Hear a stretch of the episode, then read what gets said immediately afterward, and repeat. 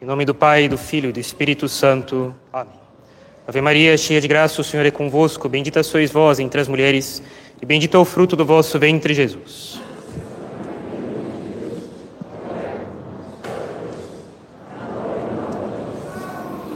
Podem sentar, por favor.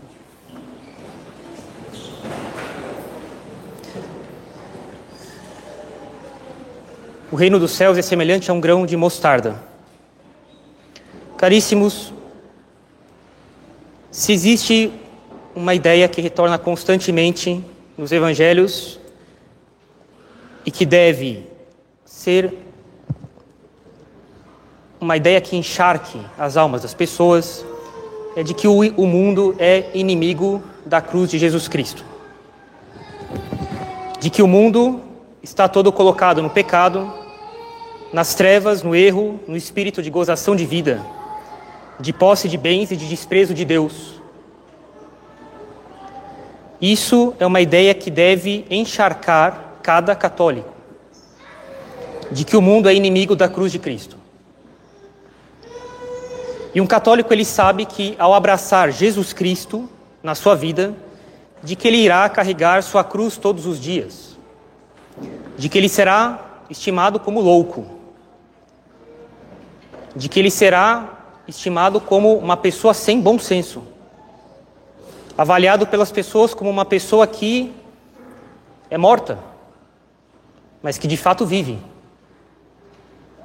Uma pessoa que não tem nada, mas que de fato tem muita riqueza.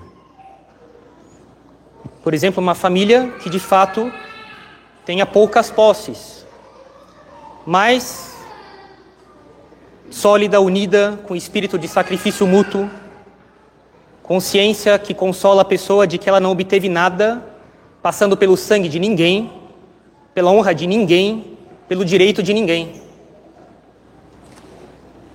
Um católico ele vence o medo pelo único meio realmente eficaz para vencer o medo do futuro.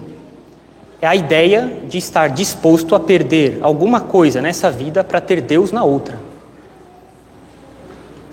A ideia de que Deus sempre recompensa um católico pelo sacrifício que ele faz nessa vida por um bem que nós perdemos por consideração a ele. Recompensa sempre na outra vida, muitas vezes nessa, nessa vida aqui já sempre na outra, muitas aqui. Sempre com um bem melhor na outra vida, com um bem igual ou melhor nessa vida, comparado com aquele que nós deixamos. E com a ideia de que cada um de nós é um grão de mostarda, dentro do qual Deus colocou uma potência de vida interior e divina, sobrenatural, que é a graça e que só é de fato convenientemente manifestada e liberada em toda a sua intensidade quando nós somos apertados e moídos e quebrados como grão de mostarda. De que aos olhos das pessoas, um católico é alguém mínimo aos olhos do mundo. Mas quando ele é apertado, sai dele um grande vigor de vida. De que Deus colocou dentro das almas dos católicos algo ao qual as pessoas do mundo não têm acesso. E que quando o católico é apertado, moído, aquilo é liberado. Porque Jesus Cristo sabia, como diz São Paulo, que todos os que querem viver piedosamente em Cristo sofrerão perseguições. E de que era ali, entre as frestas provocadas pela perseguição, que ele esconderia as maiores riquezas que ele daria para os católicos. Uma vida interior cuja intensidade é, sobretudo, manifestada quando acontece uma perseguição, quando acontece uma ofensa. E é para isso que Jesus Cristo colocou ali, na alma dos católicos, esse vigor, essa vitalidade. É sobretudo para a hora da perseguição. É nessa hora que o católico se manifesta em tudo aquilo que ele tem de mais íntimo, que Deus colocou ali de mais secreto. É um segredo que nós temos dentro de cada um de nós e que para as pessoas é, é um mistério, é inacessível, porque é sobrenatural e o sobrenatural para elas é, é nebuloso, é opaco, é obscuro, porque elas vivem conforme a carne. Elas não conseguem entender o que é esse negócio de graça, o que é esse negócio de virtude, de oração, comunhão dos santos, mérito. Para elas, isso daí é uma coisa que não tem sentido, não tem forma.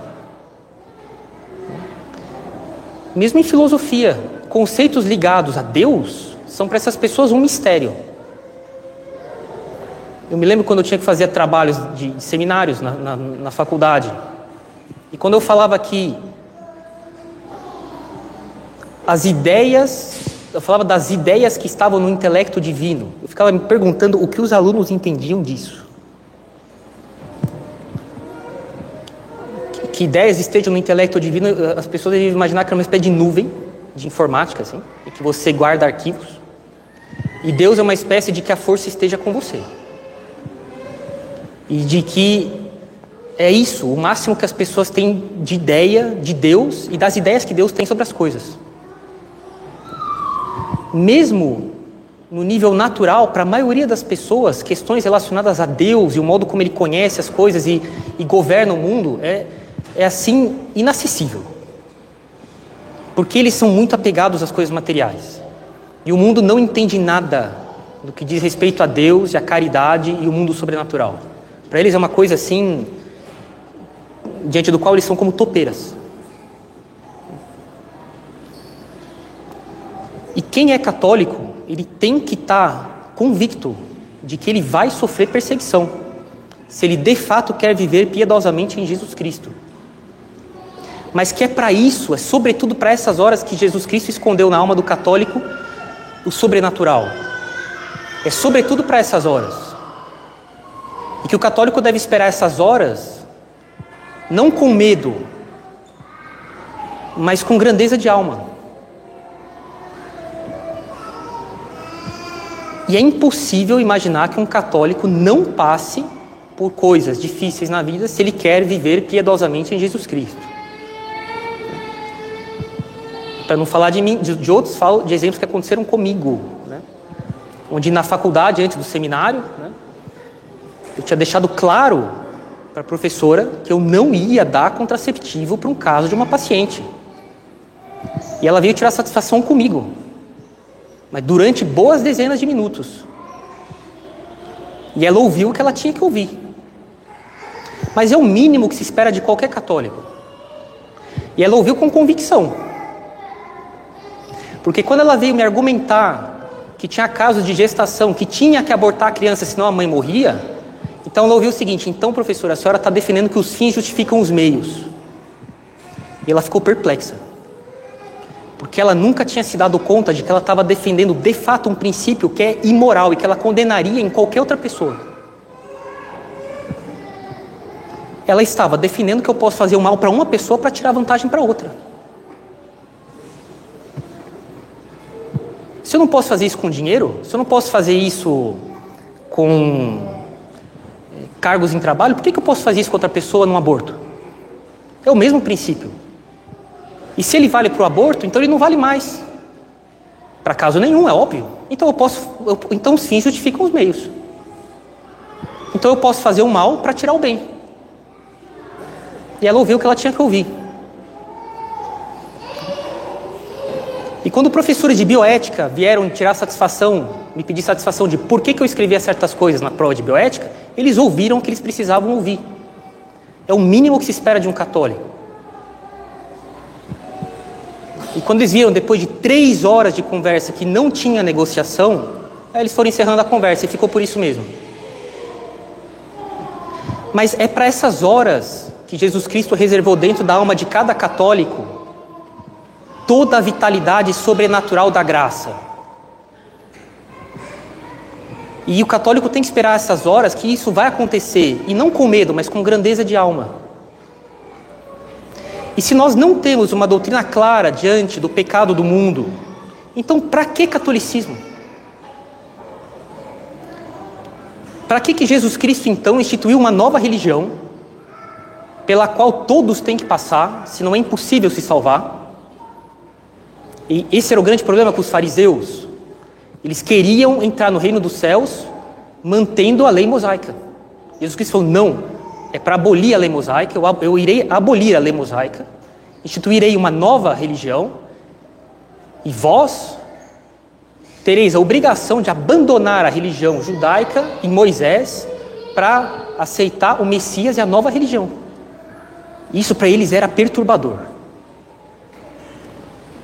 De que eles perderiam a, a, o cargo deles de doutor da lei, de rabino, chefe da sinagoga, para entrar numa outra religião onde eles iam começar, vamos dizer assim, do zero. Eles preferiram ser grandes em coisa menor do que ser maior, mas como todo mundo.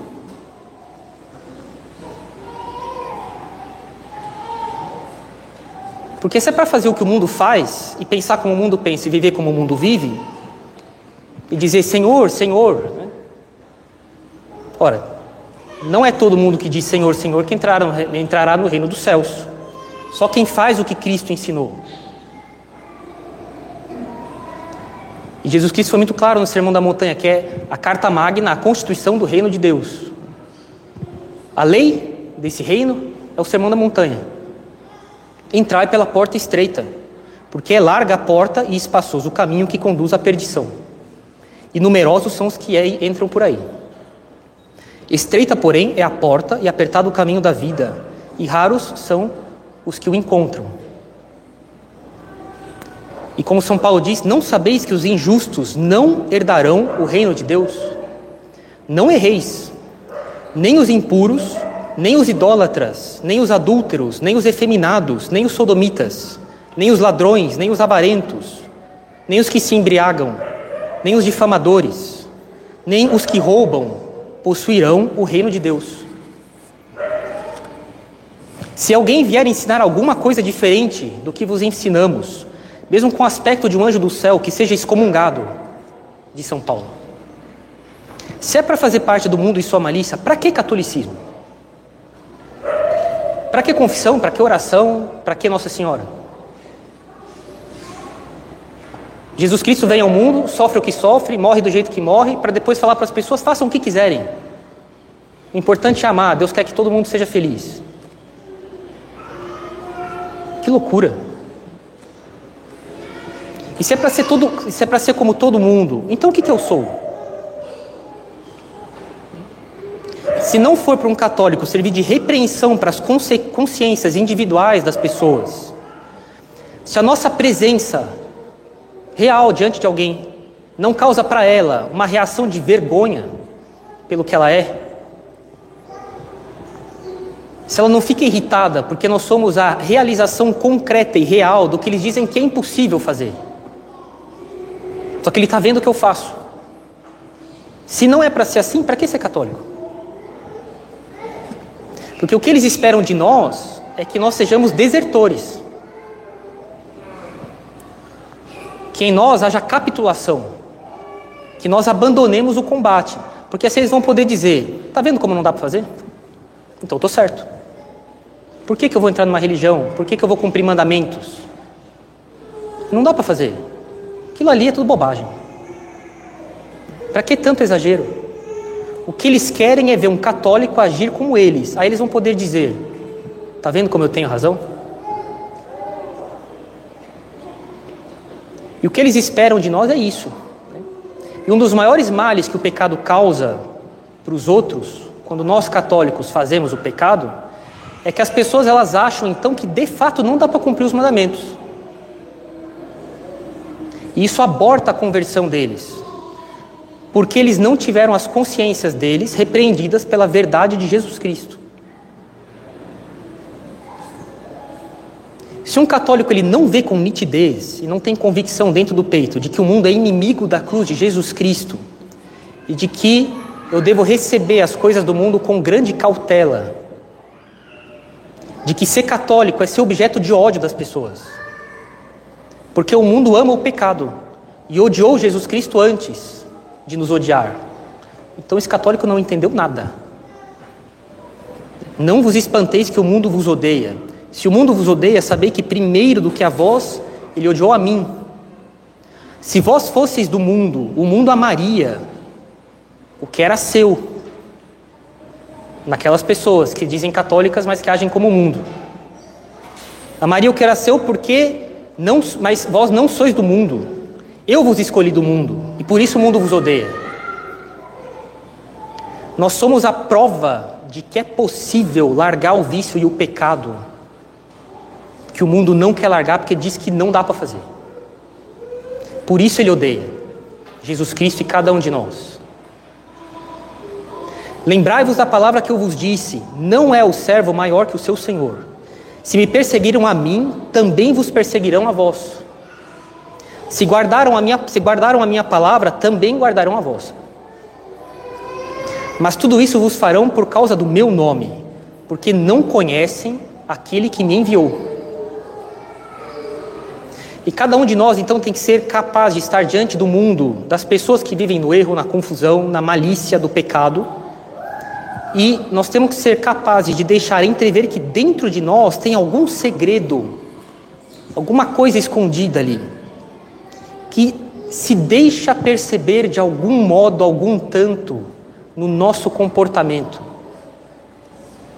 Que eles não conseguem discernir com nitidez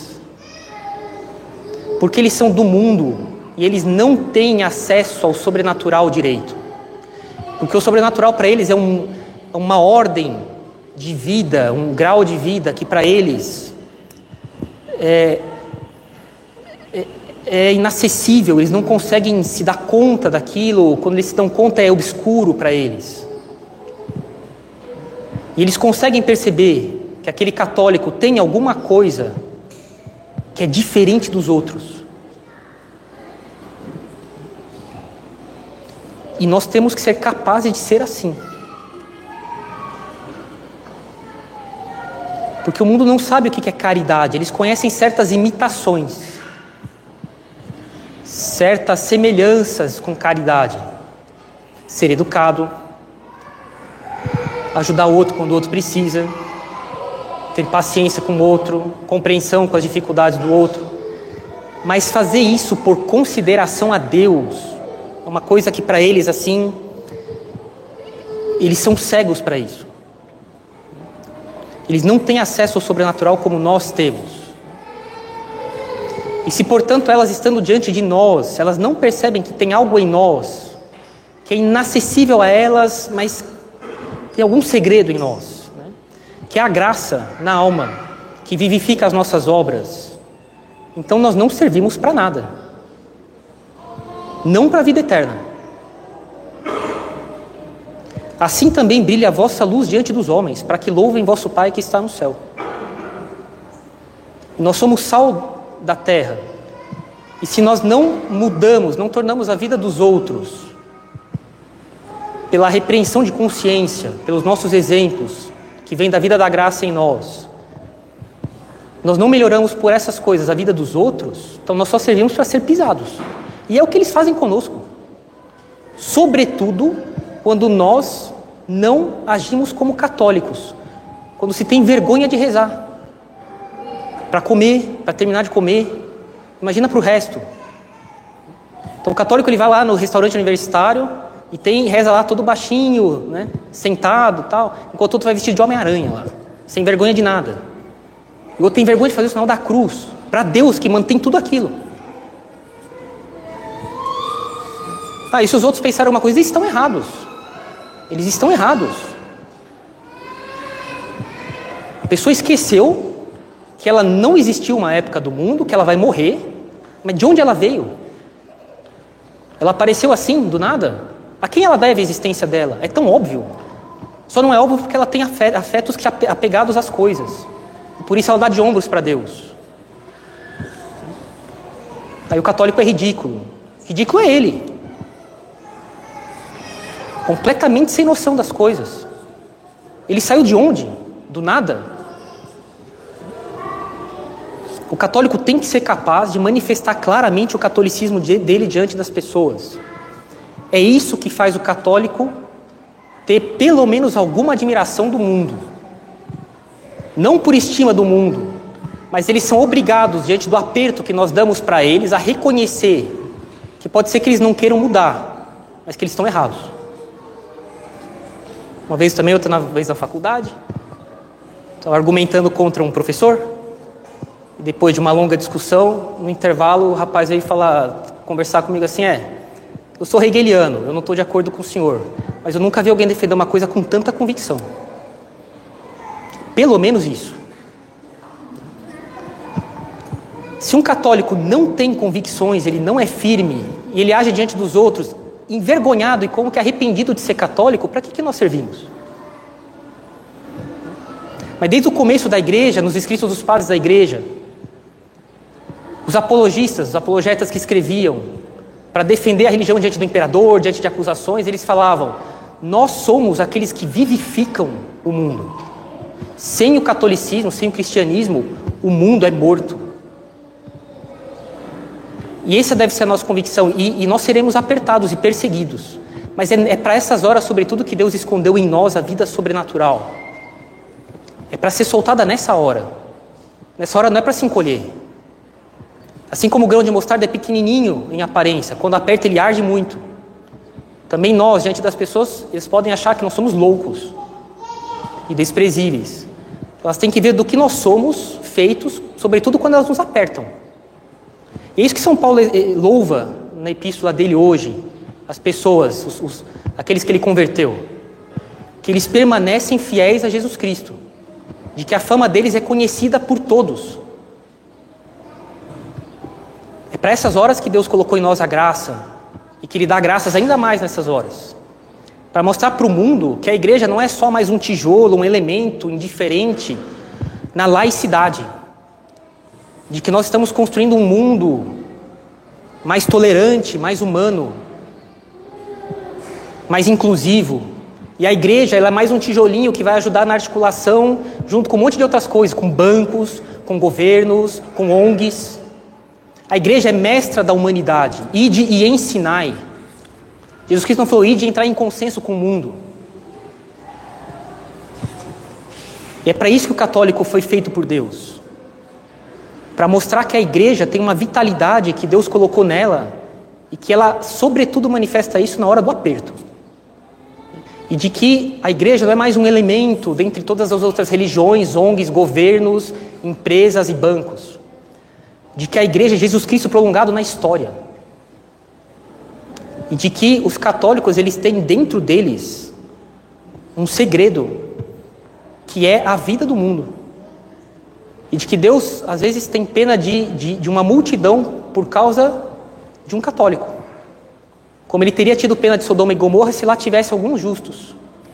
E não teria destruído a cidade inteira. Se as pessoas soubessem que por causa dos verdadeiros católicos, Deus não joga fogo do céu sobre elas, mas elas vão ver isso no dia do juízo. Mas de fato, ai de nós se nós não dermos sabor e luz para essas pessoas. Aí serviremos para ser pisados. E é para isso que Deus deu a vida sobrenatural para nós. Para que nós colaboremos, sendo membros da igreja, para ensinar o mundo, para iluminá-lo e livrá-lo das trevas. E fazer, de fato, aí sim, com que o mundo seja melhor, não pela laicidade, pela coordenação com vários grupos e instituições, mas a igreja sendo mestra dos povos. Em nome do Pai, do Filho e do Espírito Santo. Amém.